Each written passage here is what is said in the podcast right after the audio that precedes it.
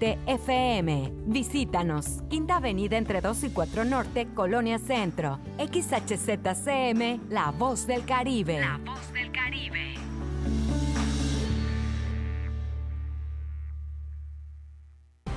En estos momentos comienza Por la Mañana. Quedan con ustedes Porfirio Ancona y Dana Rangel. Dana Rangel y Porfirio Ancona. Con el primer informe del acontecer mundial, nacional y local. Comenzamos.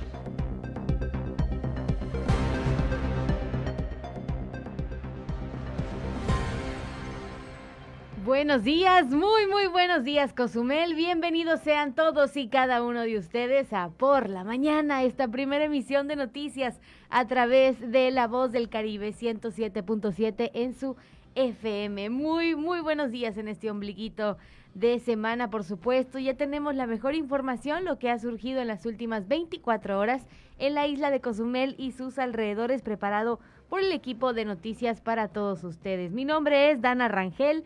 Me acompaña, como todas las bellas mañanas, Porfirio Ancona. Y nuevamente en controles nuestra amiga Itzel, que nos acompaña el día de hoy, ya preparados para presentarle los avances para el programa.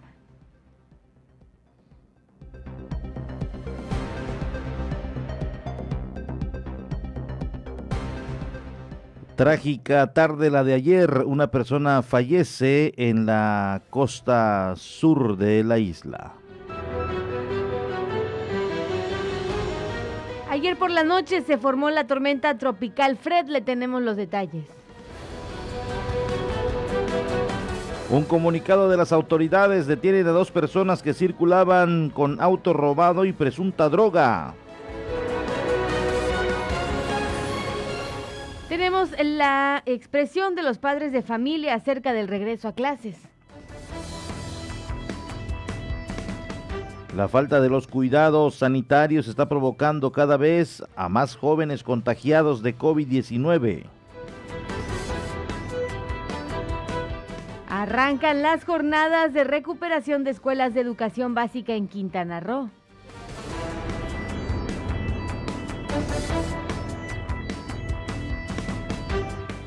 El gobernador Carlos Joaquín afirma mantener reuniones en Insabi para erradicar la falta de medicamentos en instituciones de salud.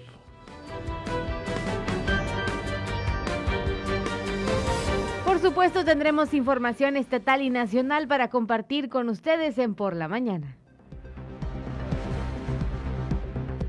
Muy buenos días tengan todos ustedes, bienvenidos a las noticias. Ya estamos listos con la información correspondiente a este 11 ombliguito de semana 11 de agosto del 2021, transcurriendo la segunda semana de este octavo mes del año. Muchas gracias a todos los que nos acompañan diariamente y también para aquellos nuevos radioescuchas que apenas nos van sintonizando. Gracias, estamos aquí desde la isla de Cozumel, transmitiendo en la Quinta Avenida entre 2 y 4 Norte. Mandamos saludos al macizo continental, Puerto Morelos, Puerto Maya, Puerto Venturas, Costa de la Riviera Maya, la bellísima Playa del Carmen y otras comunidades. Muchas, muchas gracias.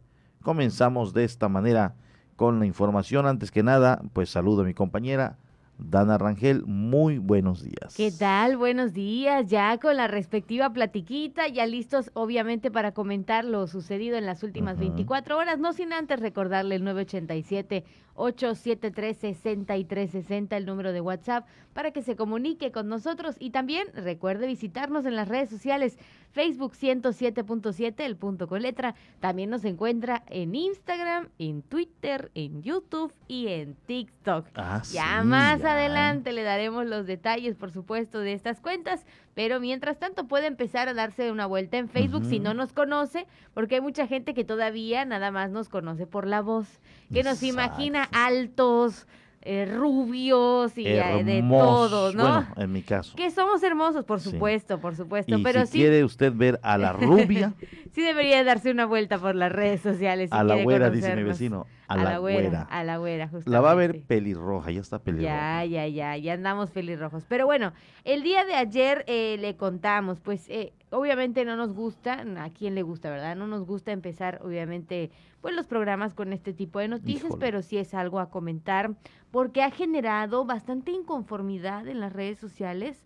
Mucha gente se expresó, obviamente, a raíz de esta noticia, y tú la comentabas ahorita en los avances, ¿no? El fallecimiento de una persona el día de ayer por la tarde. Eh, fíjate que era, transcurrían a eso de las dos, dos y cuarto de la tarde. Estábamos precisamente en el cierre de los temas eh, para la noche cuando nos llega el aviso de una persona fallecida. De inmediato consultamos a nuestros compañeros y efectivamente sí, eh, de inmediato también algunos medios y portales comenzaron la transmisión y, y, fue en que nuestro equipo llegó a ese lugar y hablaban de una persona fallecida en, en los condominios Palmar y, ahí estaba el cuerpo tendido, las autoridades obviamente ya habían hecho acto de presencia, eh, se trataba de un, de un joven, eh, de las autoridades en su momento dijeron que de entre 26 a 30 años de edad. Finalmente se corroboró y, de acuerdo al dato que tenemos es de, de 31 años de edad, de nombre César. Eh, este joven yo lo conocí de muy niño. Ah, de muy niño porque eh, vivía, vivía antes de casarse en su niñez y parte de su adolescencia frente a la casa de mi suegra, de, la mamá de mi esposa. Y ahí se le veía jugar, un niño normal, eh, muy apreciado y, jugaba mucho con los vecinitos de la, de la cuadra, pero yo no me entero hasta como a la, a la media hora del suceso lamentable y, se empiezan también con ello eh, a dar otras noticias que estaba haciendo trabajos en la parte de la azotea de este edificio y se posiciona o pisa o camina sobre un, un techo que está hecho de láminas. Esta se rompe y colapsa. Entonces, los conocidos ayer de la, de la colonia, incluso las hermanas de mi, de mi esposa van al, al velorio, al velatorio, y, y, ven llegar demasiada gente, porque obviamente tenía muchos amigos. Eso amigos, te iba a decir, muchos amigos. Eh, mucha gente le conocía. Él trabajaba para una empresa, para una empresa que fue contratada para, para darle mantenimiento, o no sabemos si ya con anterioridad era de las empresas que le daban mantenimiento a este edificio. Porque efectivamente han corrido muchas eh, versiones, hay obviamente eh, pronunciamientos a través de las redes de que cómo es posible que les dejaban trabajar sin las medidas mínimas de seguridad y todo este asunto. Es una responsabilidad, yo creo que de uno mismo, el que si estás trabajando a estas alturas, pues tengas mínimo los arneses de seguridad. Y además de ello, la empresa para la cual uno trabaja debería eh, tomar ciertas medidas, dotarlas eh, de, las herramientas básicas, obviamente para proteger su vida. En este caso, eh, pues digo, no tengo nada en contra a favor de los propietarios del edificio, pero ellos contratan a una empresa para que les dé el mantenimiento y ya el encargado de la empresa debería debería exigir que cumplan con mínimo ponerse los arneses de seguridad por situaciones que se pudieran presentar. Digo, el, el, joven, de acuerdo a lo que dicen las autoridades, en la primera versión de la autoridad ministeriales sí contaba con ella, pero no la tenía bien puesta. Es lo que comentó el comandante. Más después, en unas horas después, cuando se hicieron las investigaciones, se supo que no lo contaba y compañeros del mismo joven mencionan de que él no acostumbraba a ponerlas. Entonces digo, esto es lo que está sonando mucho y es de lo que nos vamos enterando. Y ya la propia autoridad tendrá la versión en base a las investigaciones que se están llevando a cabo de manera preliminar o extraoficial y yo se lo comento de esta manera. Obviamente en la colonia, en la manzana, ahí donde están eh, donde, donde, donde vivió toda su infancia, están muy consternados. Sí, Un chico eh, pues que, que creció y, y, afortunadamente no tenía eh, algún tipo de adicción, era muy hogareño y, y, lamentablemente ayer salió a buscar para el pan de cada día y lamentablemente encontró la muerte. Sí, bueno, tenemos una nota al respecto, justamente también preparada por este, el equipo de noticias. Y fíjate, eh, te comento rápidamente que este están muy consternados, obviamente la familia tiene dos menores, dos menores de edad eh, que quedan obviamente pues con la con la mamá. Ayer todos estaban muy muy consternados por lo que estaba viviendo por lo que se estaba viviendo en, este sitio. Entonces ahí está el comentario eh, de esta noticia que lamentablemente damos y que obviamente estamos muy muy sentidos con este suceso.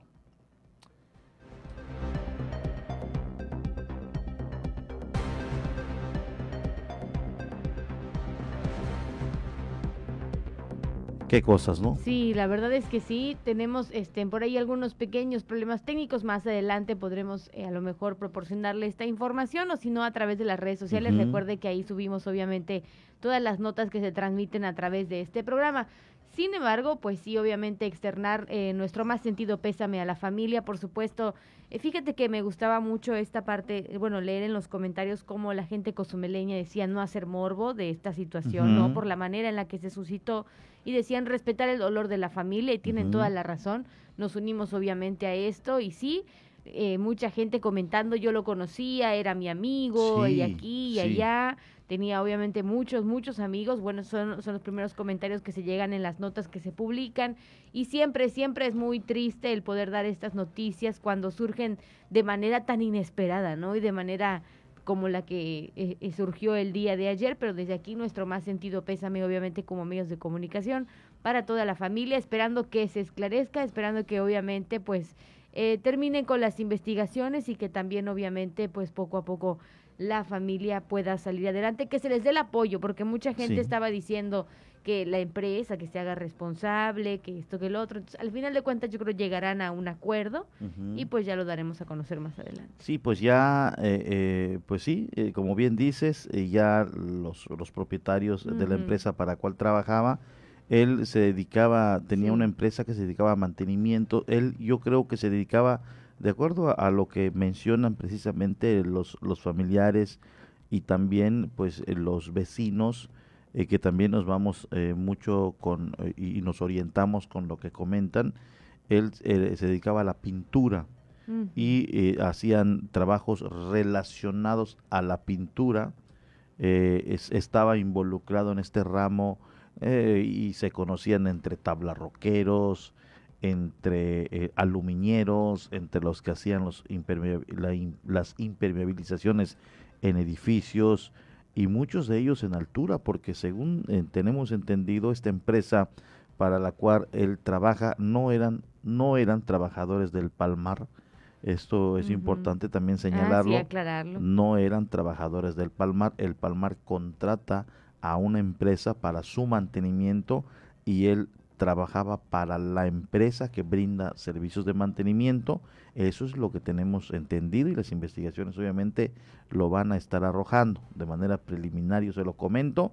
Eh, entonces, estas empresas, y mucho hemos comentado, Dana, mucho hemos comentado de las empresas constructoras, de las empresas de mantenimiento, que hagan que su personal cuente con las medidas mínimas de seguridad en el tema de los alarifes, nosotros hemos insistido y siempre platicamos con los líderes el saber si los albañiles que van a una obra portan los cascos, tienen los arneses, están sanos, no tienen ningún tipo de, de, eh, en el momento estar trabajando, indicios de estar alcoholizados, estar con algún tipo de enervante.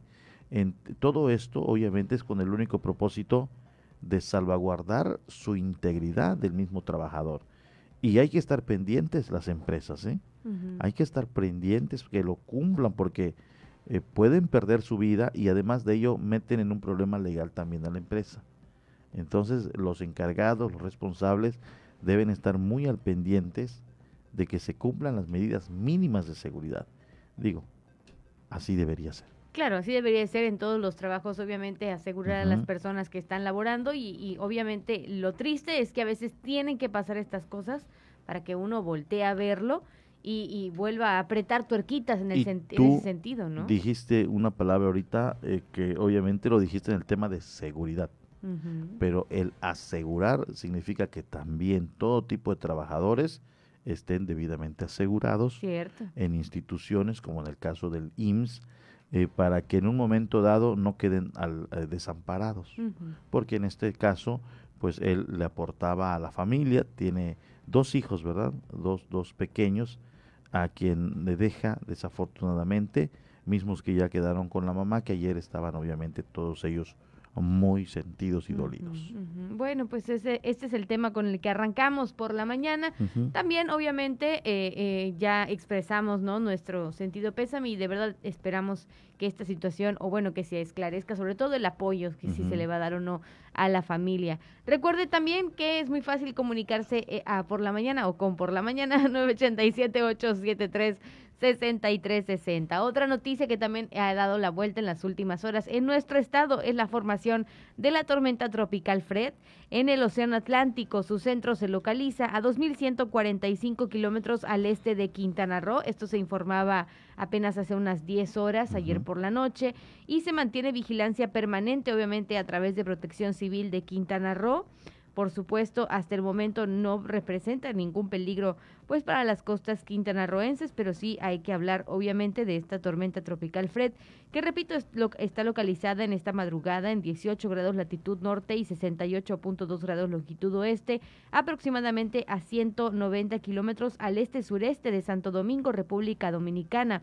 tiene vientos máximos sostenidos de 65 kilómetros por hora, presenta movimiento hacia el oeste-noroeste y también eh, se estima que continúe con su actual movimiento y se proyecte hacia la Florida y la costa este de los Estados Unidos. Y aprovechando que ya estamos hablando del clima, pues también eh, comentarle esta onda tropical que está afectando la parte sur de la península de Yucatán, que nos traerá algunas lluvias ligeras a moderadas con chubascos y posibles tormentas eléctricas, principalmente después del mediodía. Y ayer por la noche, hoy, ayer por la noche llovió bastantito, ¿eh? Llovió bastantito. A mí me tocó todavía escuchar las lluvias de la madrugada. ¿A poco? Sí, como por ahí de las, ¿qué te cuento? ¿Qué será? Como la una, una y media de la mañana me desperté justamente por el sonido de la lluvia y dije, ¿qué está sucediendo? No lo escuché. Oye, eh, eh, ¿los cambios van a ser hoy, hoy o en esos próximos días? Sí, sí, sí, se estima que en los próximos días tengamos obviamente ah. estos cambios. Que esperemos nuevamente, ¿no? No, no afecte en sobremanera, ¿no? Eh, la manera en la que nos movemos o nuestra vida cotidiana en Cozumel, pero sí hay que tener obviamente en cuenta todo esto que va surgiendo a través de los comunicados de la Dirección Municipal de Protección Civil, que está todo el tiempo actualizando la información, pero repetimos, por lo que se publica obviamente a través de sus cuentas oficiales, se mantiene vigilancia permanente, pero hasta el momento no representa algún peligro para las costas quintanarroenses. Allá está la información. Le decimos, amigo cozumeleño, amigo comisionista, hoy estará atracado, o más bien ya, ya está atracado el Celebrity Age en el muelle SSA México o el internacional, como le llamamos aquí en la isla de Cozumel. Se va hasta las 6.30 de la tarde. El Celebrity Age, que ya está en la rada de Cozumel. Pues ahí está ya atracado, ya listo, obviamente, para su rutina del día, ¿no? Me gusta porque están llegando y son muy claros en ello. Estamos permitiendo que bajen y disfruten de la isla a su antojo. Qué bien, Así lo señalaron y remarcaron. Y qué bien, por supuesto, estamos muy contentos con ello. En otro tema, le digo que detienen a dos sujetos con presunto auto robado y también drogas. Un par de hombres identificados con las iniciales HVF, alias el Vladi, y GAP, el niño, fueron detenidos con auto robado y varias dosis de droga cuando circulaban en las calles de la colonia Cozumel Turístico. La presencia sospechosa de ambos sujetos originó el reporte al 911 y posteriormente un activo que derivó en su captura por parte de elementos de la Fiscalía General del Estado. En un comunicado se detalló que el auto en el que viajaban estos hombres era un tipo clásico, color blanco, con placas sobrepuestas. Además, se indicó que los eh, detenidos llevaban consigo varias dosis de marihuana, cocaína, cristal y bueno, al final fueron puestos a disposición de la Fiscalía especializada en combate al narcomenudeo. Así lo dieron a conocer las autoridades a través de un comunicado.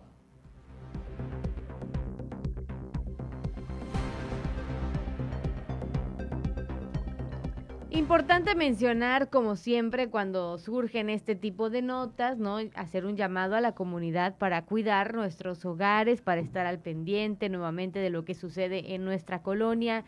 Si usted no tiene los números de emergencia registrados en su teléfono, es bien importante tener los números de emergencia a la mano, sabérnoslo. E incluso yo me acuerdo que hace unos ya añitos también en las escuelas se promovía mucho el que tú te aprendieras como niño los números de emergencia por cualquier cosa. Entonces sí sería vital obviamente tener estos números a la mano, estar al pendiente. Ya ahora sí que no no podemos, eh, como dirían eh, por ahí algunos, no ya no es ese Cozumel en el que puedes, este, a lo mejor caminar tan tranquilamente o dejar abiertas las puertas de tu casa como anteriormente se acostumbraba, ya hay que tener más precaución de la normal por este tipo de situaciones, ¿no? En el que no sabemos a veces ni qué es lo que está pasando frente a nuestras casas. Entonces, un llamado obviamente a cuidar nuestras cosas, a estar al pendiente, al tanto y por supuesto a poner, a, obviamente a llamar a las dependencias correspondientes cuando encontremos o veamos algo sospechoso. El Cozumel de antaño Ah, sí, el que todo el mundo habla, ¿no? Del y cuenta. Eh, y cuenta. y añora también, extraña. No, pues era, era, y pues era ya de, del conocimiento de muchos y además conscientemente la isla iba creciendo y junto con ello con todos los problemas sociales. Cierto, eh, Pero anteriormente, y fíjate que me está llamando mucho la atención el caso de la isla de Holbox, que apenas hace unos añitos comenzó a experimentar ya el robo a casa habitación. Era así como Holbox, la, la isla de Cozumel, eh, ese, ese Cozumel donde podías descansar y muchos te lo platican. Eh, podías descansar tranquilamente eh, con solamente las puertas de Miniñaki. ¿Te acuerdas de esas, los llamados mosquiteros que servían de protector? Eran solamente ese, era la puerta y el mosquitero y resulta que ahora no, casi casi tienes que poner rejas y bien, bien, bien reforzadas, porque si no, eh, sí, pues ayer dábamos a conocer una joven eh, de Puerto Morelos, eh, este, oye ruidos en su reja y dice, híjole, ¿quién está intentando entrar?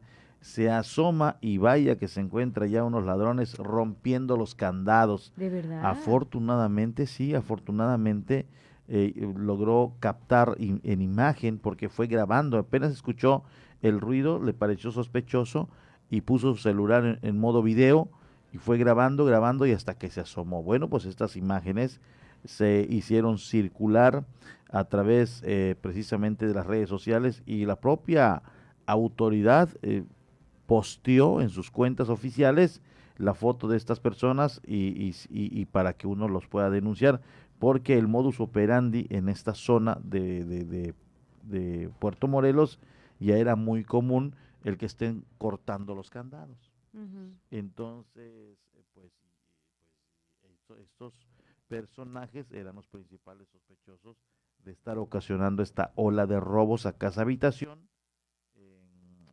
cortando los candados de los domicilios. Pero ya fueron evidenciados, ya la gente seguramente estará como que más, más atenta en, este tipo de situaciones. Por supuesto que sí. Bueno, eh, antes de entrar obviamente a la información estatal, también le queremos platicar acerca de la actualización que se ha dado en cuanto al número de casos de COVID-19 en Quintana Roo al 10 de agosto, por supuesto en aislamiento social total el total 5.607 hasta el momento, 347 hospitalizados, 310 casos en estudio. Esto de acuerdo al comunicado técnico diario que este, obviamente se da a conocer a través de la Secretaría de Salud Estatal. También la ocupación hospitalaria en la zona norte 45%, en la zona sur 21%. Darle a conocer que también se dieron algunos porcentajes en cuanto a las dosis que se han aplicado en el estado. Por supuesto, estamos hablando de algunos porcentajes de la población total de vacunados con primeras dosis de 18 años. Eh, tenemos en total 83.8% en el estado con primera dosis. Con segunda dosis, la población total con esquema completo 28.0%. Entonces, ahí se va avanzando en cuanto a esta estrategia del plan de vacunación del COVID-19 en Quintana Roo, pero hablando de Cozumel y aterrizando el tema del COVID-19, sabemos que últimamente se han dado un incremento de casos en los jóvenes, cada vez hay más jóvenes que se contagian de COVID-19. Vamos a escuchar lo que afirma Juan Carlos Góngora, un reconocido médico aquí en la isla. El presidente de la Asociación de Padres de Familia en Cozumel, Pedro Chávez.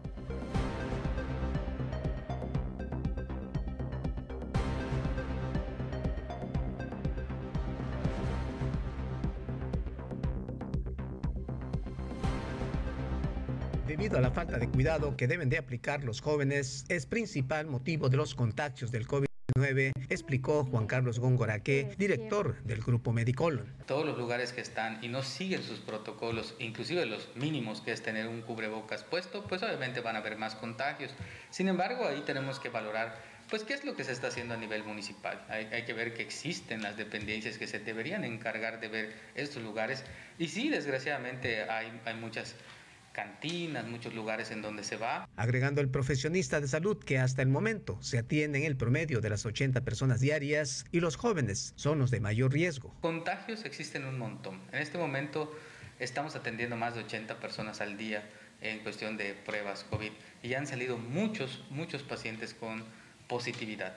Sin embargo, eh, como les comento, hay mucho positivo, pero paciente grave hay muy poco. Y esto es porque el rango de edad que ya no está inmunizado o que no está vacunado es ya de menor edad y en ellos la incidencia eh, o la gravedad en ellos es muy baja. Así que tenemos un tiempo, por ejemplo, se ha visto también, inclusive ayer salió lo de la vacuna Cancino, que después de seis meses habría que inmunizar un otra vez a, los que recibieron esta vacuna. Por último dijo que tan solo el fin de semana fallecieron dos personas que no contaban con la vacuna. Los hospitales tienen baja ocupación, pero en los consultorios la mayor presencia de personas con esta enfermedad. Sobre todo la semana pasada hubieron dos decesos. Eh, sí, y, y, desgraciadamente son personas no vacunadas. Hasta el momento no he notado, sobre todo en mi práctica personal, personas que estén vacunadas con las dos dosis, que estén enfermos y graves, porque sí ya me tocó atender personas con dos dosis, pero que no desarrollan una enfermedad grave. Me ha tocado ver pacientes que tienen una sola dosis y que desarrollan una enfermedad moderada y muchos actualmente de 18, 20, 15 años, 13 años, pero que no desarrollan una enfermedad grave. Por eso le digo, sí hay mucho contagio, pero no está llegando a los hospitales. El termómetro del hospital en este momento se encuentra tranquilo. El termómetro se pasó a los consultorios.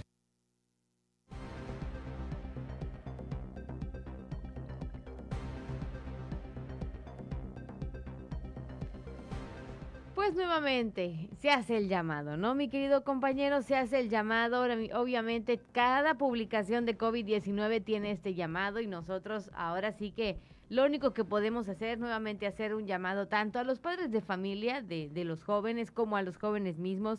Pues es momento también de cuidarnos, de, de no confiarnos en que, ah, ya tengo la primera dosis y ya puedo, ¿no? Vivir la vida, ¿no? Hay que, al contrario, sí vivir la vida, pero obviamente con las medidas sanitarias necesarias. Y ya teniendo en cuenta esta información, fíjese que en Cozumel, de acuerdo a lo que publica la Secretaría este, eh, de Salud Estatal en Cozumel, La población total vacunada con primera dosis es del 86.2%, pero la población total con esquema completo es del 40.3%.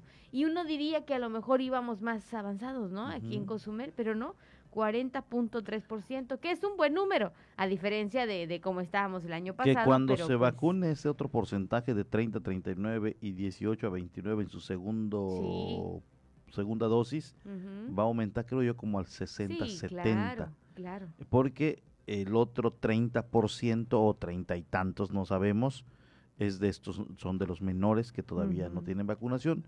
Incluso también, eh, fíjate que a nivel país, la estadística, si bien se escucha baja, es un buen porcentaje porque tomando en cuenta que no se está contabilizando des- de, de los niños de meses a los 18 años.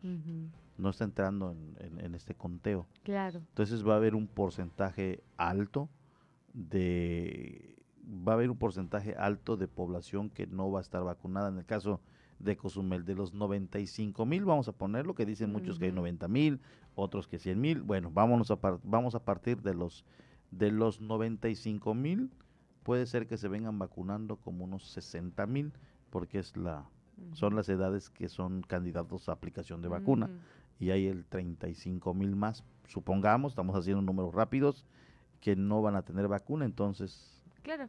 entonces se va a escuchar Sí, sí. poca la... Claro, aunque en este porcentaje pues está hablando de los de 18 para arriba, de la población obviamente de, de, de De- esa edad de para arriba, 18 para claro. arriba. Y fíjate que realmente en general en el, en el estado por los por los porcentajes que se publican en esta este, bueno, en este esquema de Pero sí se va a mover la cifra, ¿no? No, sí, claro. Cuando vengan las segundas vac- las Claro. segundas se va a mover. Claro que se va a mover, por supuesto. Por ejemplo, Benito Juárez con una dosis nada más, 90.6%. Ujú. y con esquemas completos de 22%. O sea que sí, ahora sí que estamos presentando, yo creo, a nivel estado, buenos números si lo quieres comparar con otros estados que van Donde más no llegado, atrasados, donde claro. no ha llegado. donde no han llegado las vacunas por completo o donde la gente no está respondiendo como debería, ¿no?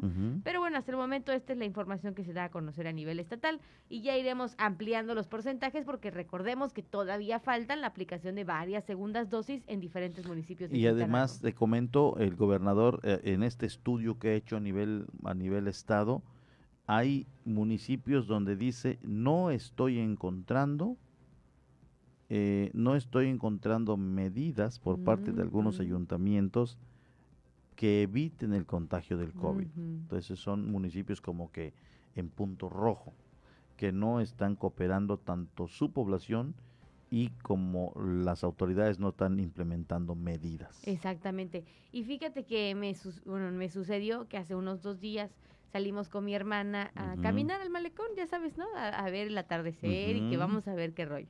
Y de repente se paró una patrulla y dijimos, ay, van a mover a los carros Me van a subir, ¿no? a la no, no, no. Van a mover a los carros estacionados o no. No, pues únicamente se paró para poner un, este, como un, ah, un mensaje de voz, vaya. Un, un perifoneo. un perifoneo de cuidémonos durante el Sí. COVID-19, porta tu cubrebocas, y ta, ta, ta, ta, ta". se movió y volvió a poner el mismo perifoneo. Y así andaba, tun, tun, tun, tun. Igual sabes dónde los he visto. algunas de las medidas que se están tomando en el primer cuadro de la ciudad. Igual se posiciona en el muelle y Ujú. ahí comienza un momento Sí, de claro. perifoneo. Qué bueno, claro. es, es el reforzamiento que se lleva a cabo y es a eso a lo que se refería el gobernador también, el, tam- e- el poner y activar a los fiscales, a, a protección civil, a verificar negocios, todo esto es parte de un trabajo en conjunto que se hace de dependencias y que se siga reforzando la medida. Claro, eso se, eso se busca. Y bueno, Eso siendo las 8 de la mañana con 4 minutos y aprovechando que ya estamos hablando de cosas del Estado, yo veo que ya estás listo. Ya estoy listo. Ya estás listo, entonces vámonos a dar la vuelta por el Estado. El gobernador reprocha a tres ayuntamientos por contagios. En Tulum, Soledad e Isla Mujeres no hemos encontrado coordinación total con el gobierno municipal para atender medidas sanitarias, dice Carlos Joaquín. El gobernador anunció y dio a conocer que Cancún y Chetumal, de acuerdo con el ranking estatal, son las ciudades que más número de colonias con casos activos de COVID-19 registran, seguido de Playa del Carmen, según el reporte de la semana del 1 al 7 de agosto. El mandatario estatal manifestó que en las últimas seis semanas el gobierno del estado ha promovido acciones para controlar los contagios para evitar llegar al semáforo rojo, pero lamentablemente hay municipios en donde no hay no se ha encontrado la coordinación total con los presidentes municipales para que se respeten los aforos, la movilidad y el resto de las acciones. Nuevo paro de sindicalizados del ayuntamiento de Felipe Carrillo Puerto por la falta de pago a prestaciones. El secretario general del Sindicato de Trabajadores al servicio del ayuntamiento de Felipe Carrillo Puerto, Armando Reyes Hernández, dio a conocer que los trabajadores levantaron el paro que mantenían tras el acuerdo establecido entre la autoridad municipal y esa central para destrabar el problema del pago de prestaciones a más de 230 trabajadores activos mediante una prórroga. De acuerdo entre ambas partes, terminó con el paro laboral iniciado ayer tras reiterarse las peticiones de los trabajadores para recibir las prestaciones que le corresponden según el contrato colectivo. El turismo no respeta las medidas sanitarias a pesar de los exhortos de las autoridades por usar el cubrebocas y aplicar gel antibacterial antes de abordar las embarcaciones para trasladarse hacia la isla de Holbox, siendo un riesgo potencial de contagios, reprochó el coordinador municipal de salud Juan Lorenzo Aguilar Blanco. El funcionario señaló que los empleados de las navieras exhortan a los turistas nacionales e internacionales a colocarse correctamente el cubrebocas y aplicarse el gel antibacterial, pero apenas se dan la vuelta se bajan el cubrebocas. Algunos ni siquiera quieren aplicarse el gel. Preocupa al sector comercial el aumento en el índice delictivo en Chetumal. En el último trimestre, el robo a establecimientos comerciales en la capital del estado aumentó en un 150% ante la falta de vigilancia policíaca y el temor es que siga creciendo, afirmó el presidente de la Canaco Chetumal, Juan Jaime Minger Cerón. Detalló que durante el mes de abril se registraron 10 robos a comercio, cifra que aumentó a 25 desde mayo a la fecha, ante la ausencia de programas para la prevención del delito aunado a la falta de vigilancia policiaca. Agentes eh, logran detener a un hombre que presuntamente tomó a una mujer a la fuerza y la llevó a una zona verde donde la violó, esto en la región 107 de la ciudad de Cancún. Una persona le hizo señas a una patrulla que pasaba por el lugar para avisarles que una mujer acababa de ser agarrada por un hombre que se lo llevó que se la llevó a la espesura de unos matorrales. De inmediato los agentes ingresaron al lugar referido, topándose con la víctima, quien dijo haber sido violada a punta de un cuchillo. Al seguir su camino, los uniformados lograron detener al presunto violador Oscar Iván, de 27 años de edad, reconocido por la mujer y llevado detenido a la Fiscalía General del Estado por precisamente el hecho de violación ya que fue atrapado en flagrancia. Rápidamente nos vamos a un corte, enseguida volvemos. Vamos a una pausa, estás en Por la Mañana. La voz del Caribe. 107.7 FM.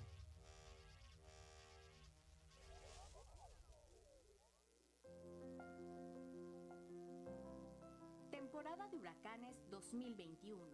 Conoce el sistema de alerta temprana para ciclones tropicales. Alerta azul. Peligro mínimo. Acercamiento aviso. Alejamiento aviso. La alerta azul se establece cuando se ha detectado la presencia de una perturbación tropical o cuando ésta permanece a 72 horas de la posibilidad de que la línea de vientos de 63 km por hora del ciclón comience a afectar. Se emitirán boletines cada 24 horas. La población deberá mantenerse informada y no prestar atención a rumores. Recuerda, En esta temporada de huracanes, la prevención es la mejor opción. Ayuntamiento de Cozumel. En el Caribe mexicano se escucha una frecuencia. 107.7 PM, transmitiendo desde Cozumel, Quintana Roo. Si viene usted a Cozumel, disfrutando sus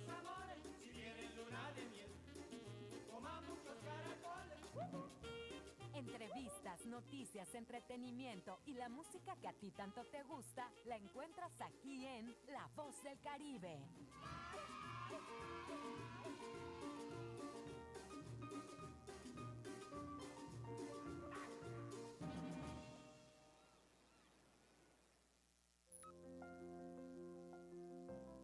Temporada de huracanes 2021.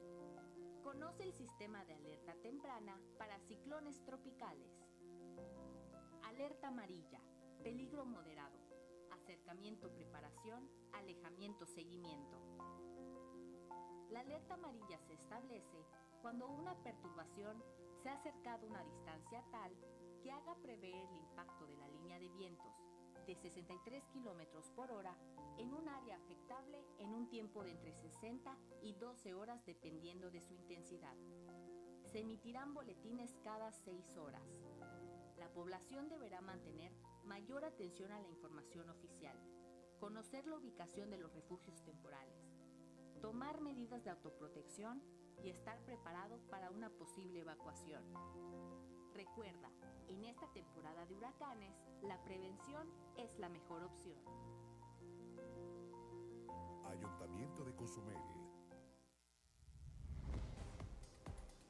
En 107.7 FM logramos llevar hasta ti la esencia de las ondas sonoras, los contenidos adecuados para tu diario vivir, para que tengas entretenimiento, información, cultura, música en todos los géneros y estilos, información constante del actuar de nuestra isla, del Caribe, del estado, del país y del mundo entero.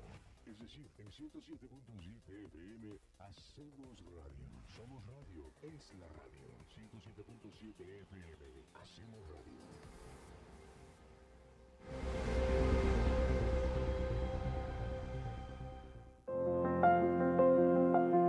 Temporada de huracanes 2021. Conoce el sistema de alerta temprana para ciclones tropicales. Alerta roja. Peligro máximo. Acercamiento afectación, alejamiento afectación. La alerta roja se establece cuando una perturbación tropical se ha acercado a una distancia tal que haga prever el impacto de la línea de vientos de 63 km por hora que pueda afectar en un tiempo igual o menor a 18 horas. Se emitirán boletines cada 3 horas. La población deberá resguardarse totalmente y atender las instrucciones de las autoridades. Recuerda, en esta temporada de huracanes, la prevención es la mejor opción. Ayuntamiento de Cozumel. Estás escuchando 107.7 FM La Voz del Caribe. Desde Cozumel, Quintana Roo. Simplemente radio. Una radio con voz. La Voz del Caribe. Por la mañana está de regreso con la información.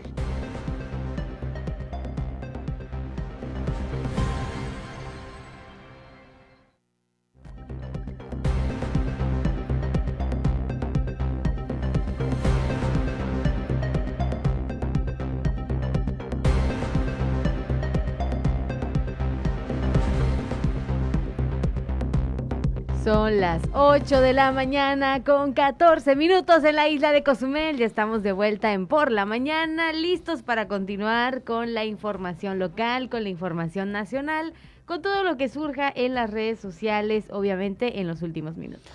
Así es, y, y se lo habíamos dado a conocer en este siguiente tema y que iba a traer controversia al inicio de clases. Bueno, bueno, bueno, bueno. Iba a traer controversia. Bueno, bueno, bueno, bueno, bueno. Los padres de familia expresan su descontento ante el posible regreso a clases presenciales el próximo 30 de agosto. aseguran elegir a la medida de lo posible la continuidad de la modalidad virtual, así lo dijo el presidente de la Asociación de Padres de Familia, el ingeniero Pedro Chávez. Presidente de la Asociación de Padres de Familia en Cozumel, Pedro Chávez Mateos, afirmó existe desacuerdo sobre un posible regreso a clases presenciales el 30 de agosto próximo. Los padres han determinado mantener a los estudiantes en la modalidad virtual. No están preparados los padres de familia para el regreso a clases presenciales, ¿no? Y, y, y bueno, que no quisieran los padres y los alumnos regresar a clase y verse con sus amigos, pero no están las condiciones como para decir, bueno, vamos a regresar. ¿no? En la mayoría de padres de familia con los que he platicado dicen que ellos prefieren este, las, las clases virtuales, ¿no? Hasta que pues esta ola de COVID se acabe, porque pues ahorita ya está atacando a los niños de muy pequeños, ¿no? Hay niños este, de meses que ya presentan COVID y, y bueno, a, los, los niños al regresar pues se van a estresar porque no los van a dejar que ellos jueguen, que convivan como están acostumbrados. ¿no? Mencionó, es importante tomar en cuenta el incremento de contagios y el riesgo de los infantes y adolescentes en contraer este virus. Se quita el COVID y llega la delta del COVID y ahora no sé qué vaya a llegar, entonces lo que sí te puedo decir es que hay gente que se está muriendo, ¿no? Y hay gente que está en los hospitales y eso es una realidad. La decisión que se tome sea para bien de los de los alumnos, sea para bien de los maestros, porque también los maestros se les va a cargar más el trabajo, porque pues van a tener que cuidar a, a los muchachos que no que no se que, que, no se junten, que no se abracen, hay muchas cosas que eh, eh, por, por esa razón no se podría volver a clases presenciales, ¿no? Afirmó, buscarán una reunión próximamente con autoridades educativas para tratar este tema. Yo creo que sí vamos a reunirnos. Creo que sí es es este menester reunirse para tomar una decisión, no no nada más de de uno, no, sino en conjunto para que todo esté bien.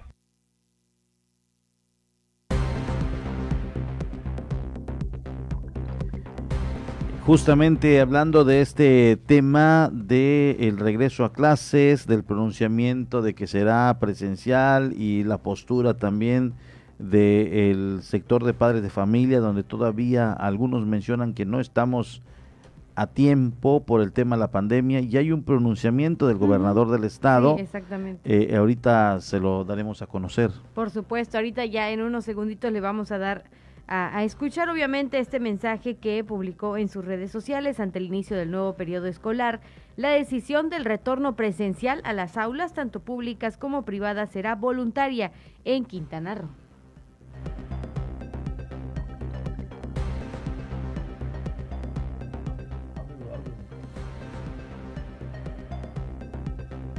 Ante el inicio del nuevo periodo escolar, la decisión del retorno presencial a las aulas en nuestras escuelas, tanto públicas como privadas, será siempre de forma voluntaria de cada uno de los diferentes planteles y de cada uno de los alumnos y los padres de familia que así lo determinen. Asumiendo con esto que tendremos que redoblar esfuerzos para garantizar que cada niña, niño o adolescente que asista a clases en las aulas mantenga las medidas necesarias para evitar contagiarse. Estamos ciertos que dadas las condiciones de las nuevas variantes que hoy afectan también a este grupo de población, no debemos bajar la guardia ni confiarnos. Es indispensable una buena comunicación con sus hijos para concientizarlos de la importancia que supone una estricta disciplina en los hábitos de salud para mantenerse fuera del alcance del COVID-19. En lo que concierne a las autoridades, haremos todo el esfuerzo que nos corresponde para seguir impulsando la educación de nuestras niñas, niños y adolescentes, que hoy más que nunca son el futuro de Quintana Roo, de nuestro país y del mundo. Juntos saldremos.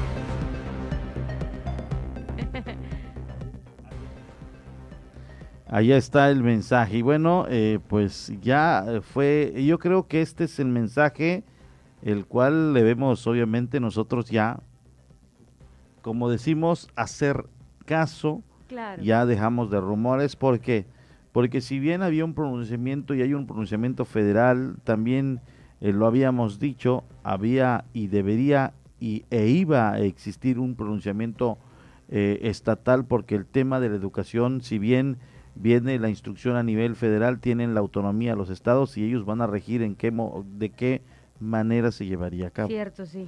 Entonces ya lo dijo el gobernador, eh, quisimos obviamente, es algo que se está dando a conocer a través de las redes y quisimos reproducírselo eh, para que usted ya tenga eh, conocimiento de cómo se van a llevar las clases este 30 de agosto o en este inicio de ciclo, porque no sabemos si el ciclo 2021-22 lo vamos a terminar con este esquema de esta forma, entonces así van a iniciar de manera voluntaria. Ahora, ¿cuál sería el procedimiento? Los maestros van a dar clases en las aulas, y también van a atender de manera virtual a los que lo quieran llevar de manera virtual. Llegarían a acuerdo los maestros ya con los padres de familia de su salón, eh, de, eh, de llevarlo tal vez un día presencial, dos, tres días virtual. No sabemos ya qué va a suceder en este sentido. Exactamente, sí, es, es todo un tema, la verdad, lo que está sucediendo en cuanto al retorno a clases. Y también eh, justamente habíamos preparado con el equipo de noticias una nota acerca de cómo también los padres de familia, o, bueno, cómo también se están llevando a cabo ya las jornadas de recuperación, ¿no? De las escuelas de educación básica en Quintana Roo. Inició oficialmente la jornada de recuperación de escuelas de educación básica en Quintana Roo, donde se llevarán a cabo labores de limpieza en las áreas dañadas. Estarán participando directivos, maestros y padres de familia, expresó Eden Romero, subdirector de educación. Anteriormente ya se había convocado de manera general por parte del presidente de la Sociedad de Padres de Familia Estatal, eh, pues se, se convocó a los padres de familia de las diferentes escuelas a, las cuales sus hijos asisten a que apoyaran en esta jornada de limpieza. Tentativamente tenemos el día, esta semana, para estar realizando estas labores de, de limpieza, limpieza y adecuación de los espacios. Añadió, serán trabajos en las aulas. La limpieza eh, vendría siendo a lo que se refiere a las aulas, bibliotecas, a las audiovisuales, eh, oficinas administrativas, etcétera, ¿no? Esto es prácticamente la convocatoria que se, que se le hace a los papás, a la sociedad en general, no solo a los papás, vecinos, maestros, eh, personal de intendencia, personal eh, administrativo de las mismas escuelas que van a estar apoyando en esta en esta labor de, de recuperación de aulas. Mencionó, no es necesario registrarse, únicamente a través de directores de cada institución podrán participar en estas labores. No es necesario estar inscrito en, alguna lista o algo. El papá puede llegar eh, a la escuela, seguramente ahí van a estar el personal directivo, administrativo, el personal de apoyo de intendencia, maestros, eh, algunos papás que, que pues ya, ya supieron de esa convocatoria antes y, el papá que, que, esté dispuesto a apoyar en esta recuperación de las escuelas, bienvenido sea. Destacó, esperan una mayor respuesta de los padres de familia. Ha sido muy poca la respuesta de los papás. Nosotros entendemos de que pues tienen también responsabilidades y trabajos que cumplir, pero, pero sí no hemos tenido mucha respuesta. Son muy pocos los papás que se están eh, presentando en las escuelas a apoyar en esta labor de limpieza.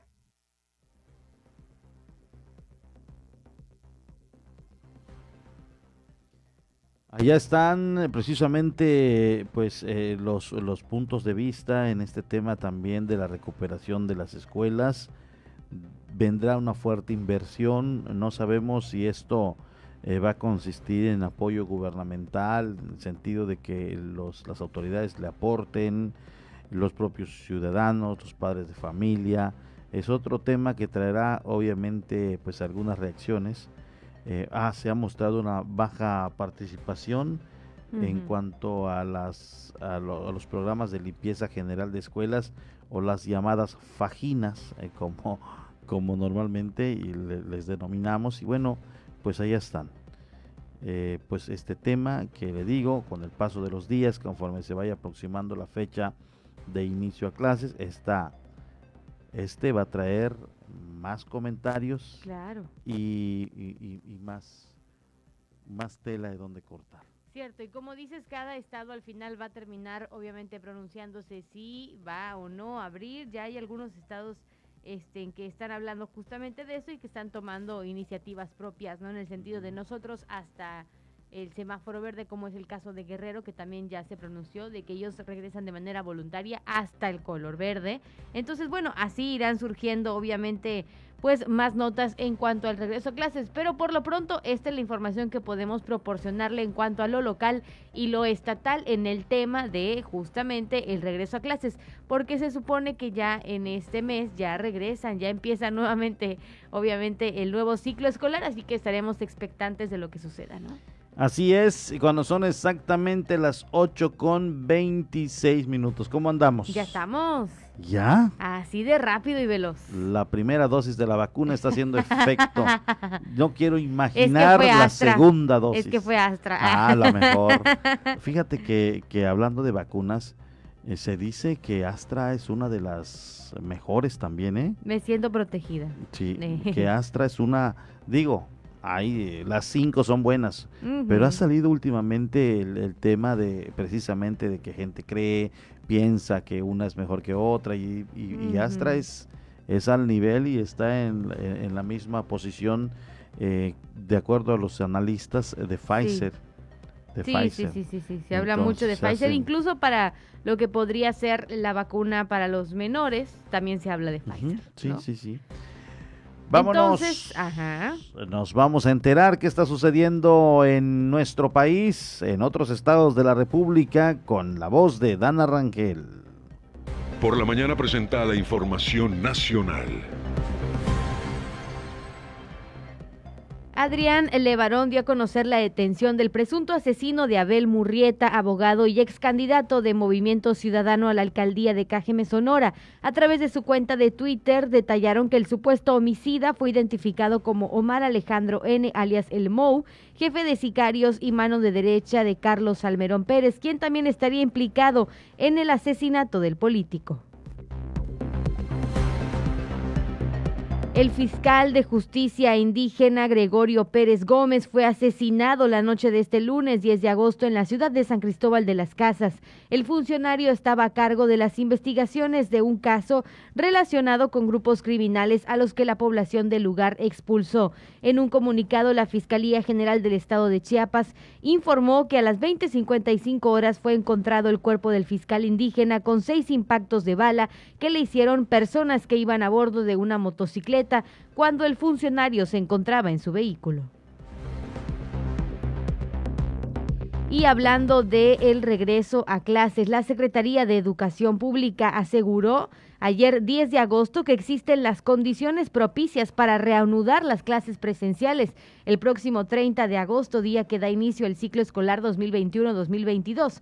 Por lo anterior, llamó a los comités participativos de salud escolar integrados por maestras, maestros, madres y padres de familia, directivos y personal administrativo y de mantenimiento de las escuelas públicas a colaborar del 11 al 13 de agosto en las jornadas de limpieza para un regreso seguro a las clases. Además, convocó a las comunidades escolares del Sistema Educativo Nacional a ser parte de la estrategia para un regreso seguro a las escuelas. Por su parte, la titular de la SEP, Delfina Gómez, reapareció ayer en un encuentro virtual con la conferencia del Epicospado mexicano, en el cual sentenció que el regreso a clases va a ser el 30 de agosto. El 10 de agosto se aplicaron 781.021 dosis de vacunas contra COVID-19. Hasta este día en México suman 73.771.750 dosis suministradas. Recuerde que la vacunación disminuye el riesgo de hospitalización y muerte por enfermedad grave.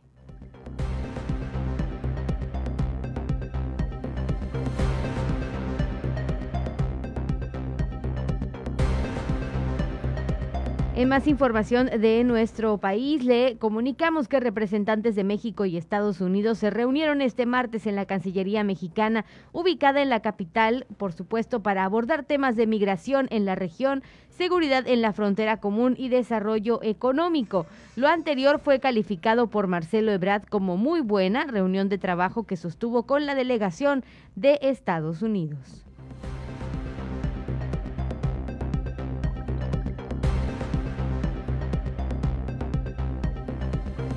Tendremos más información al regreso de esta pausa.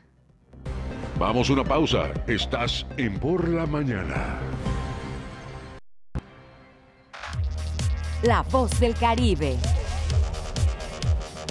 107.7 FM. El COVID-19 no es un juego. Ayuda a prevenir los contagios. Si sales, mantén una distancia segura de las otras personas.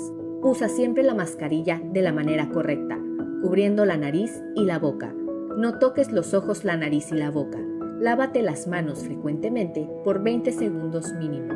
Si te proteges, reduces el riesgo de contagio y proteges a todos. No bajemos la guardia. Esta lucha sigue. Ayuntamiento de Cozumel. ¿Y tú ya estás conectado a las redes? Ahora entra a 107.7.fm y acércate a la comunidad de la voz del Caribe. Conoce acerca de sus programas, sus conductores, podcast, barra programática y mucha información. Sobre todo puedes escuchar online y bajar la app de 107.7 para que la escuches desde cualquier parte del mundo. Conéctate a la red de la voz del Caribe. Entra a la página 107.7.fm. La voz del Caribe.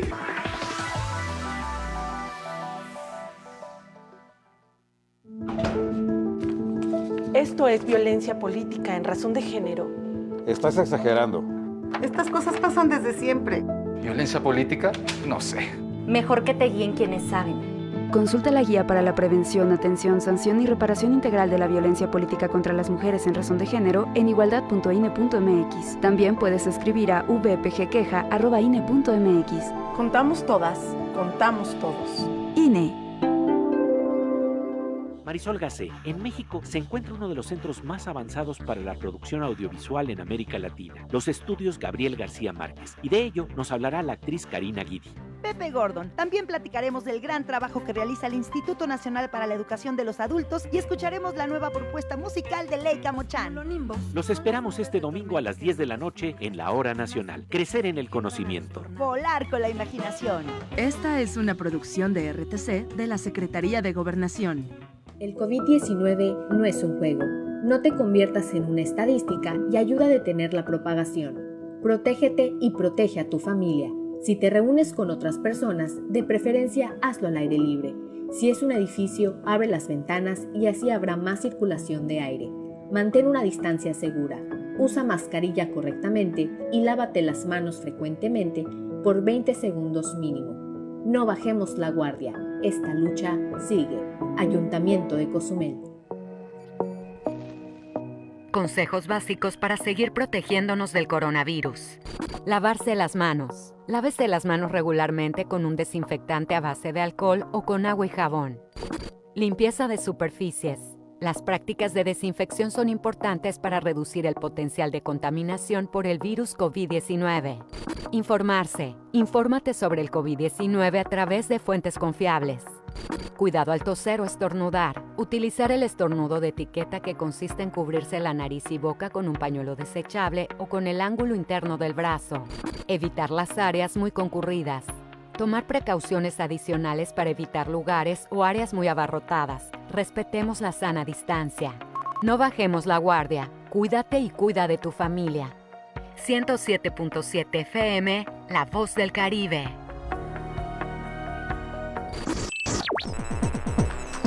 Estás escuchando 107.7 FM La Voz del Caribe. Desde Cozumel, Quintana Roo. Simplemente radio. Una radio con voz. La Voz del Caribe. Por la mañana está de regreso con la información.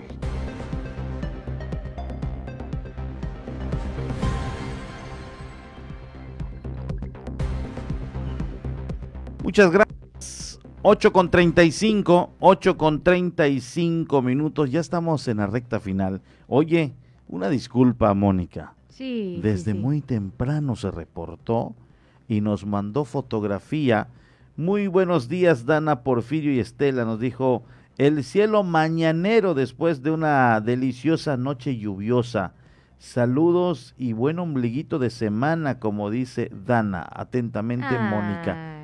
Y, es- gracias, y amiga esto de Mónica. noche lluviosa, yo se la debo. Yo no- ya viste yo- que sí, yo no ya vi. viste que sí llovió, Yo te, no lo te vi. estaba yo diciendo. Oye, y fíjate que casi somos vecinos con Mónica y yo no lo escuché. ¿Será que solo en la manzana donde vive ¿Será que, ay, sí, no, solo en mi manzana y en la de Mónica. Y ¿Será que tienes el sueño pesado? Yo creo que Esa sí. sería la respuesta Yo creo, más creo que prudente. sí. Yo digo. Pero gracias a nuestra amiga Mónica, disculpa que hayamos leído hasta el momento el mensaje. Y Pasa qué que, amanecer nos manda, ¿eh? Sí, y pasa que a veces se nos traspapelan Sí. los mensajitos, pero ya, ya estamos cumpliendo. Y tienes una... Ahora, ahora fuiste tú el que me sorprendió. Oye, ahora sí. fuiste tú el que se puso Mira, a indagar. Fíjate que estoy obviamente viendo las redes y, y- Mm. y- y revisando aquí y me encuentro de un post de nuestro gran amigo Julio Torres, a quien saludo con mucho gusto, un paramédico aquí en la isla de Cozumel. Y dice, y, y obviamente eh, le da eh, compartir a Recuerdos de Cozumel, un grupo eh, pues de, de- de usuarios de las redes sociales, y suben una fotografía, yo la identifico plenamente. Ay, no ¿de me tocó vivirla. No, no, no, no, que no se haga, que no se haga. No me tocó vivirla. es del 76 la fotografía y yo nací en el 77, es decir, se tomó un año antes que yo. Es del 76 y sí, sí, sí ubico la calle por este omelisco que está en la avenida Rafael Melgar. Ay, ah, de... Si lo logras alcanzar, a sí, ver. Sí, sí, Eh, ya lo tenemos ya en pantalla, ya lo tenemos en Pero pantalla. descríbelo, descríbelo. Yo, pues es, es, es la calle, si no me equivoco, es la calle primera entre Quinta y Avenida Rafael. Melgar. De este lado derecho, donde usted ve los vehículos, es el Parque Juárez. Y de este lado es donde están obviamente los negocios. Y al final, en este, en estas, eh, en estas eh, casas que están, casas, casas que están del lado izquierdo de su pantalla, es donde está Pama y al finalizar se encuentra Pama. Y se ve... o- Eh, obviamente no estaba aquí eh, la hasta bandera o la Ajá, explanada la bandera y se ve ahí a lo lejos uno de los cruceros que llegaban. Mira. Esos eran los cruceros de antes. Oye, Em, oye, pero hasta los automóviles, ¿verdad? Sí, es lo que Se te nota estoy que fue hace diciendo. 45 años esa foto. Sí, ya tiene muchos, muchos Uy, años. sí, qué bonita fotografía, qué, bonita bonitos fotografía. recuerdos, ¿eh? Qué bonito es ver Fíjate que me gusta mucho el ver fotografías de, de la isla de esos años que Sí, uno claro. obviamente no Que no vivió, ya te da como que una idea y como que te vas hacia esos años Sí, ya sí, conociendo en la actualidad esta zona de la isla. Ahí ahora no se puede ver las embarcaciones así como se ven por el- el- las águilas por el- la explanada de la bandera pero esta zona es la primera sur entre Quinta y Avenida Rafael de Melgar, que le estamos enseñando en estos momentos en la fotografía. Qué bonitos recuerdos. Sí, pues sí, ahí está la información y la fotografía para este memorable 11 de agosto del 2021 en el que nos gusta también dar, ¿por qué no?, una vuelta en el pasado. Un y ahí repaso. está. Claro que sí. Y para continuar con la información local y cerrando con lo que tenemos para usted el día de hoy, dieron inicio los trabajos de control larvario en la colonia Las Fincas, esto con la finalidad de prevenir el brote de mosquitos. La Secretaría de Salud, a través del personal de vectores, llevan a cabo los trabajos de control larvario para evitar el brote de moscos en la colonia Las Fincas, dijo Hugo Pérez Rosas, jefe del Departamento de Vectores en Cozumel. Lo que se iniciaron fueron las actividades de control larvario en las colonias Fincas y Emiliano Zapata. Anteriormente estuvieron realizando actividades en lo que fue Colonia Ranchitos, estuvieron visitando toda la zona del kilómetro prácticamente 3 en adelante hasta el kilómetro 6 que hay varias colonias ahí, bueno, eh, son como eh, carreteras o caminos que tienen nombre como Rancho La Esperanza, eh, Carboneras, todo ese tipo de lugares que están un poquito retirados más de la mancha urbana, entonces estuvieron realizando actividades de prevención, que vienen siendo las del control arbario, para poder eh, revisar lo que son sus depósitos dentro de las viviendas y dejar recomendaciones a los moradores de las casas. Añadiendo que los trabajos en los diversos lugares fue aplicado el control larvario y la recomendación a las personas para ser partícipe en los cuidados de no acumular cacharros. Presencia no hay tanta presencia de mosquito ni, ni molestia sanitaria. Lo que sí tenemos son criaderos eh, que vienen siendo exclusivamente de la Aedes aegypti, que ese es el de, importancia para el programa, porque es el transmisor de enfermedades como dengue, zika, chikungunya. Entonces, estas actividades preventivas, pues lo que eh, pretenden es concientizar a la, ciudadanía referente al tema del control físico que deben de hacer con sus depósitos, como bien lo dice el programa, que es, es voltear, tapar y lavar lo que son los recipientes. Entonces, en esto consiste más que nada la concientización hacia la ciudadanía. Al finalizar, precisó que las personas en otras colonias hacen caso omiso a estas recomendaciones. Sin embargo, se pretende que conjuntamente con autoridad de sanidad y ciudadanos se evite el brote de los moscos. En el tema de que la gente eh, tome en cuenta las recomendaciones es un poquito eh, baja prácticamente. Eh, en la colonia 10 de abril manejamos un programa que se llama Casa, Saludable o Patio Limpio. La intención de este programa es concientizar a esa colonia en exclusivo para e, evitar que estemos utilizando tantos productos químicos en los depósitos de agua y que la gente entienda que lo más recomendable es hacer un control físico, que viene siendo el voltear, tapar o tirar depósitos que no sirvan dentro de las casas y esto ayuda a controlar lo que es el mosquito transmisor.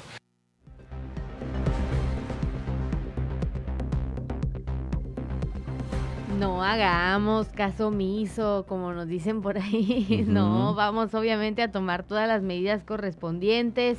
De esta enfermedad también hay que cuidarnos muchísimo. Entonces usted ya sabe que en esta temporada de lluvias debemos en la medida de lo posible hacer lo que está en nuestras manos para evitar la propagación de dengue. Debemos de limpiar, debemos de lavar, de tirar cualquier recipiente que pueda contener agua en nuestro patio, en la cochera, etcétera, etcétera. Y por supuesto también en algún momento, este, como mencionábamos anteriormente, pues dejar que también obviamente nos revisen los patios, colocar también mosquiteros en puertas y ventanas, etcétera, etcétera, etcétera. Pero por favor no haga caso omiso, al contrario, ¿no? Ya que tenemos a la autoridad que está haciendo lo necesario para evitar la propagación, pues nosotros como ciudadanos cooperemos también. Y si en dado caso a lo mejor no han llegado a su colonia, pues también puede hacer usted un llamado a la dependencia para que su colonia sea la próxima, ¿no? En ser obviamente cuidada. O vaya, eh, ¿cómo se dice? Que te enseñe, ¿no? A, Ah, este ah. procedimiento. este Así es, y además de ello siempre se ha invitado a la comunidad a que, eh, pues cuando pasen los camiones fumigadores que andan rociando estos químicos, pues abran puertas y ventanas para que ingrese al interior de las casas. No hace un daño a, la, a, los, a las personas, eh, no, no causa algún tipo de reacción. Es algo incómodo tal vez el olor, pero no tiene ningún riesgo usted de inhalarlo. Entonces abra puertas y ventanas para que este químico ingrese a los hogares. Es, es muy eh, difícil en estos momentos el o no es recomendable o mucho menos se lo deseamos que se enferme de dengue, de zika y chikungunya teniendo a este otro mal que es el COVID-19. Entonces se dieron algunos casos donde las personas se la vieron muy difícil, el llamado COVID-dengue, que personas tenían la- el mismo padecimiento. eh, eh, entonces evitemos estar enfermándonos del COVID, pero también tenemos a este otro que con la fumigación y con la- el refuerzo de las autoridades sanitarias, este, este se puede controlar. Entonces es muy importante la participación ciudadana. Claro, la participación de todos. Y en semana, la semana pasada estuvimos comentando de este tema con el cual nos gustaría cerrar la información local. Y es que ya con 15 personas darán inicio en las instalaciones de la Cruz Roja las siguientes capacitaciones de técnicos en primeros auxilios. Se llevará a cabo en las instalaciones de la Cruz Roja Mexicana Delegación Cozumel los cursos de técnicos en emergencias médicas que recibirá el promedio de las 15 personas, indicó José Baselis, instructor de primeros auxilios en la Cruz Roja Delegación Cozumel. Ya vamos a iniciar la nueva generación de técnicos en urgencias médicas. Este, nos encontramos prácticamente eh, cerrando eh, inscripciones, ya eh, detallando todo lo que va a ser la nueva formación y esperamos iniciar este primer fin de semana de septiembre la capacitación como tal. Ahorita nos encontramos nada más este, este, finalizando detalles de lo que es el curso propedéutico que ya inició el, el pasado sábado 7 de agosto agregando el instructor que debido a la situación de la pandemia, las clases se estarán dando vía virtual y algunas prácticas en formas presenciales. Ya se cerró. Este, afortunadamente tuvimos buena respuesta de la, de, la población. Eh, lamentablemente no podemos tener grupos grandes por todas las cuestiones que ya conocemos. Este, vamos a iniciar trabajando ahorita con 15 alumnos que van a estar separados por grupos pequeños porque todavía no podemos trabajar este, a modo presencial al 100. Este, sin embargo, pues vamos a tratar de, darle un poquito más de innovación, eh, clases vía este, transmisión en línea y otras clases, eh, algunas las que se puedan, este, en modo presencial. Antes de concluir, comentó al decir que los técnicos en emergencias médicas de recién ingreso ya se encuentran realizando sus operaciones en las urgencias que se presentan al ser requeridos. Ellos ahorita ya se encuentran prácticamente, bueno, les quedan como dos módulos nada más para ya terminar con su formación. Eh, un grupo se encuentra en estadía hospitalaria y otro grupo se encuentra en, este, prácticas de ambulancia que forman parte de su capacitación y esperemos ya terminar con estas dos disposiciones, eh, más o menos como para octubre, noviembre con ellos, para que ya puedan tramitarse lo que es su certificación y ellos ya estén prácticamente libres.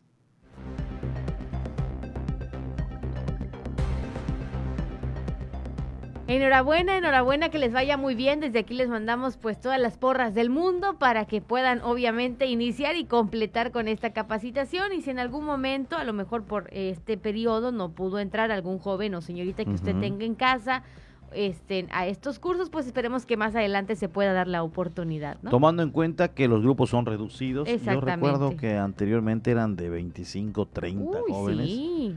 y ahí los veías. ¿Te tocó ir en No, no, a mí no me tocó ir, pero sí los veías, este, obviamente tomando sus cursos. Yo sí, sí logré también eh, percatarme, eh, porque en, en su momento habían y hacíamos guardias en la Cruz Roja, los medios de comunicación, los que nos dedicábamos a la nota roja, y, y, yo lograba ver a muchos jovencitos, se contabilizaban arriba de los 20 que iban, pero con este tema del aforo están reduciendo el número de, participación de jóvenes. Entonces, yo creo que hay mucha, habrá mucha inquietud de jovencitos que quieran participar, tomando en cuenta que no solamente inicias en Cruz Roja para ser paramédico, sino que es prácticamente el inicio para todo aquel que se quiere dedicar a la medicina. Los primeros pininos, dirían por ahí. El primer escaloncito. Me gusta la palabra, los primeros pininos. pininos. Ahí hace sus primeros pininos, comienza obviamente a a, familiarizarse con la instrumentaria, eh, cómo tratar a los pacientes, en fin, eh, yo creo que sí, es así como que el primer peldañito para llegar a lo que uno a veces desea, que es estudiar la medicina. Así es. Oye, pues el primer peldañito o los primeros pininos los están dando, pero eh, los de la empresa Uber en Quintana Roo. porque tenemos una, una nota que salió hace pues aproximadamente unas, unos minutillos, unas horas, obviamente se está dando a conocer a nivel estatal que la Suprema Corte de Justicia de la Nación emitió una resolución favorable para la plataforma Uber al reconocer que los servicios de movilidad que presta a través de la tecnología en Cancún y de manera reciente en Puerto Morelos y Leona Vicario son privados y distintos al servicio de transporte público sujeto a concesión, como ya se ha emitido con anterioridad en diferentes sentencias.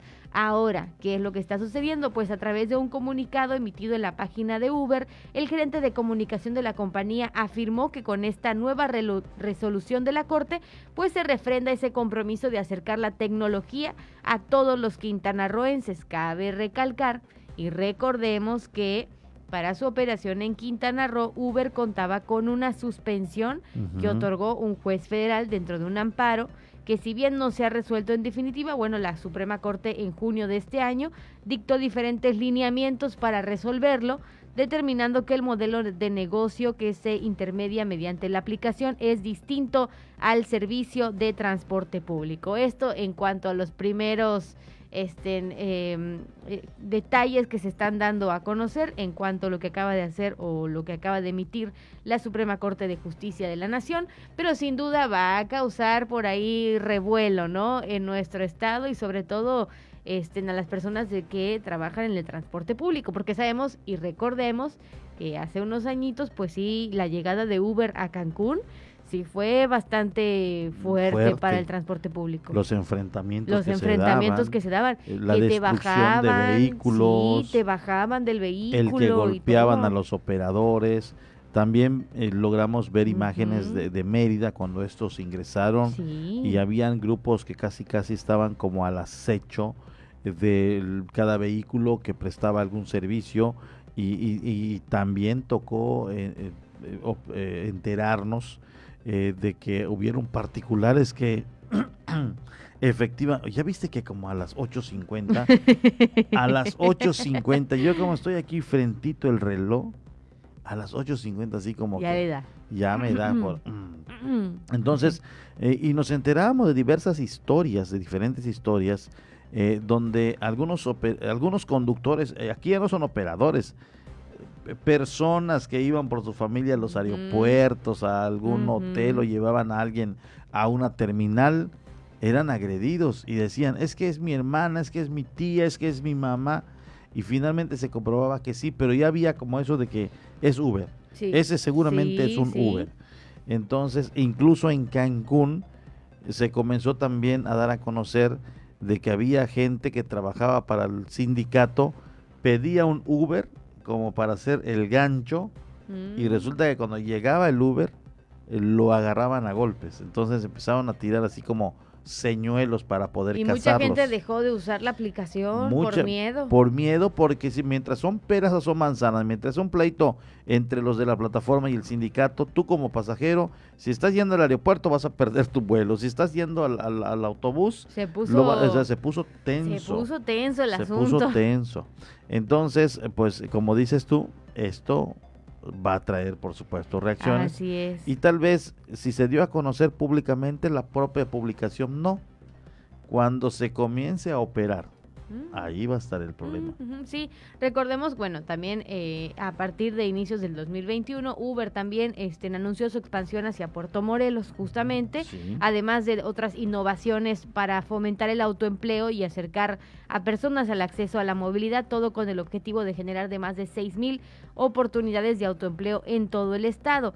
Pero eh, cabe mencionar que obviamente el, eh, eh, esta aplicación hablaba justamente de ser un aliado estratégico en Quintana Roo, en donde quieren generar pues estas oportunidades de autoempleo. Por supuesto, siguen habiendo declaraciones pues acerca de, este tema y en esta ocasión la Corte señaló que por su naturaleza, repetimos, es un servicio de transporte privado.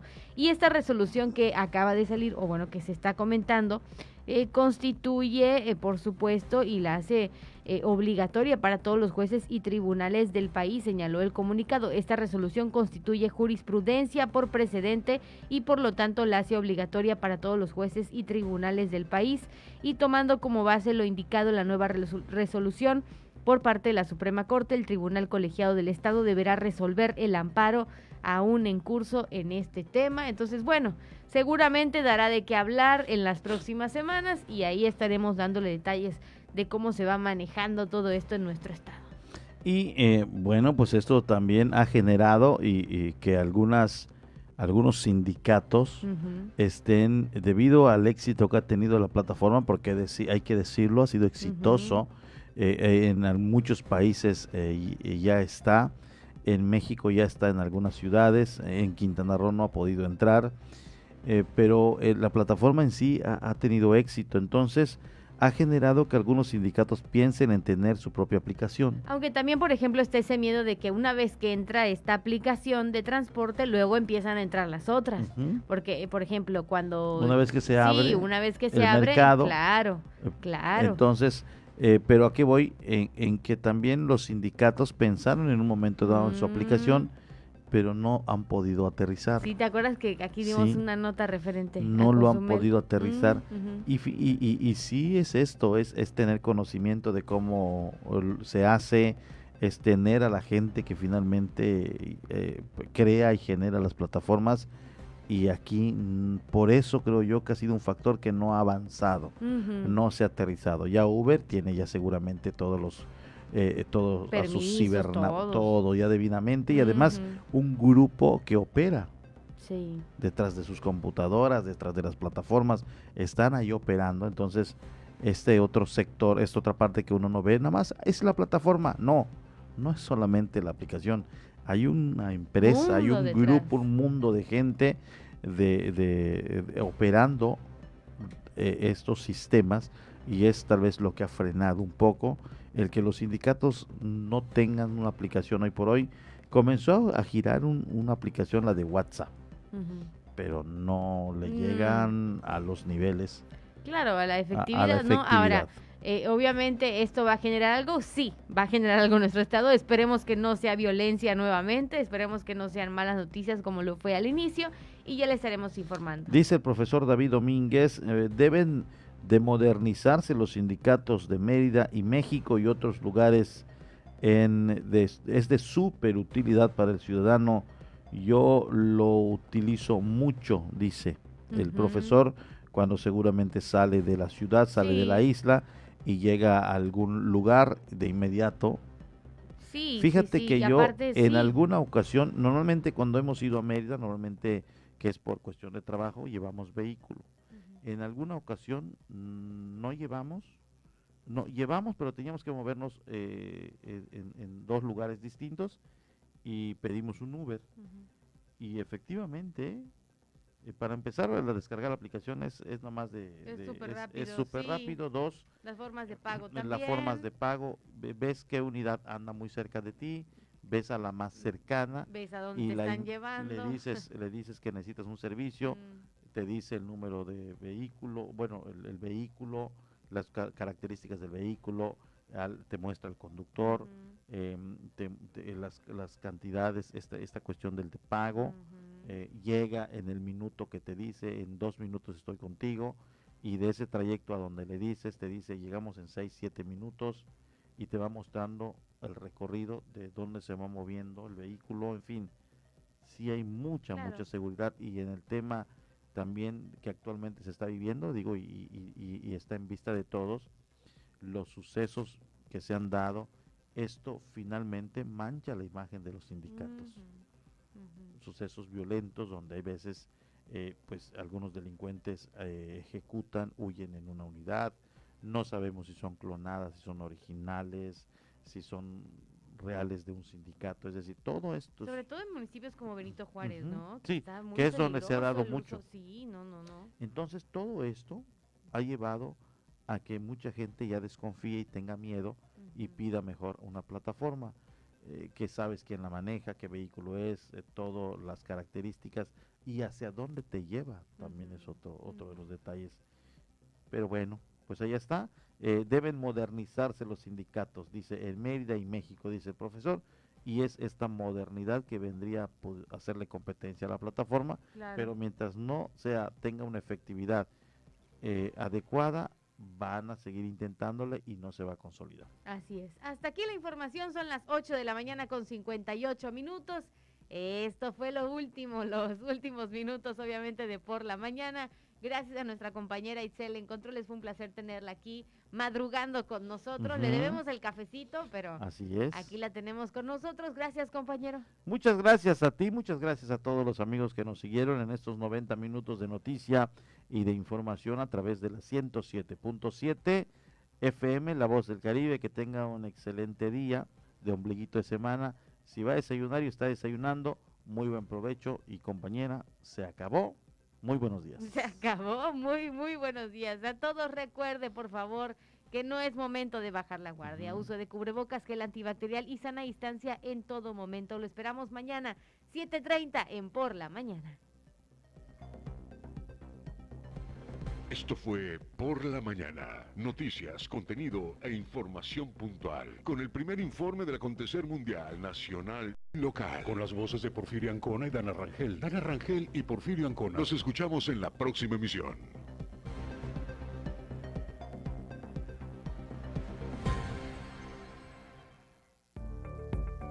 Estás escuchando 107.7 FM La Voz del Caribe, XHZCM. Nos encontramos en la Quinta Avenida con calle 2 y 4 Norte. Teléfono 987-6885-040. Y si nos quieres mandar un WhatsApp, 987-8736-360. Nos encontramos en Cozumel, Quintana Roo y transmitimos con 1.9 kilowatts de potencia. 107.7 FM, La Voz del Caribe.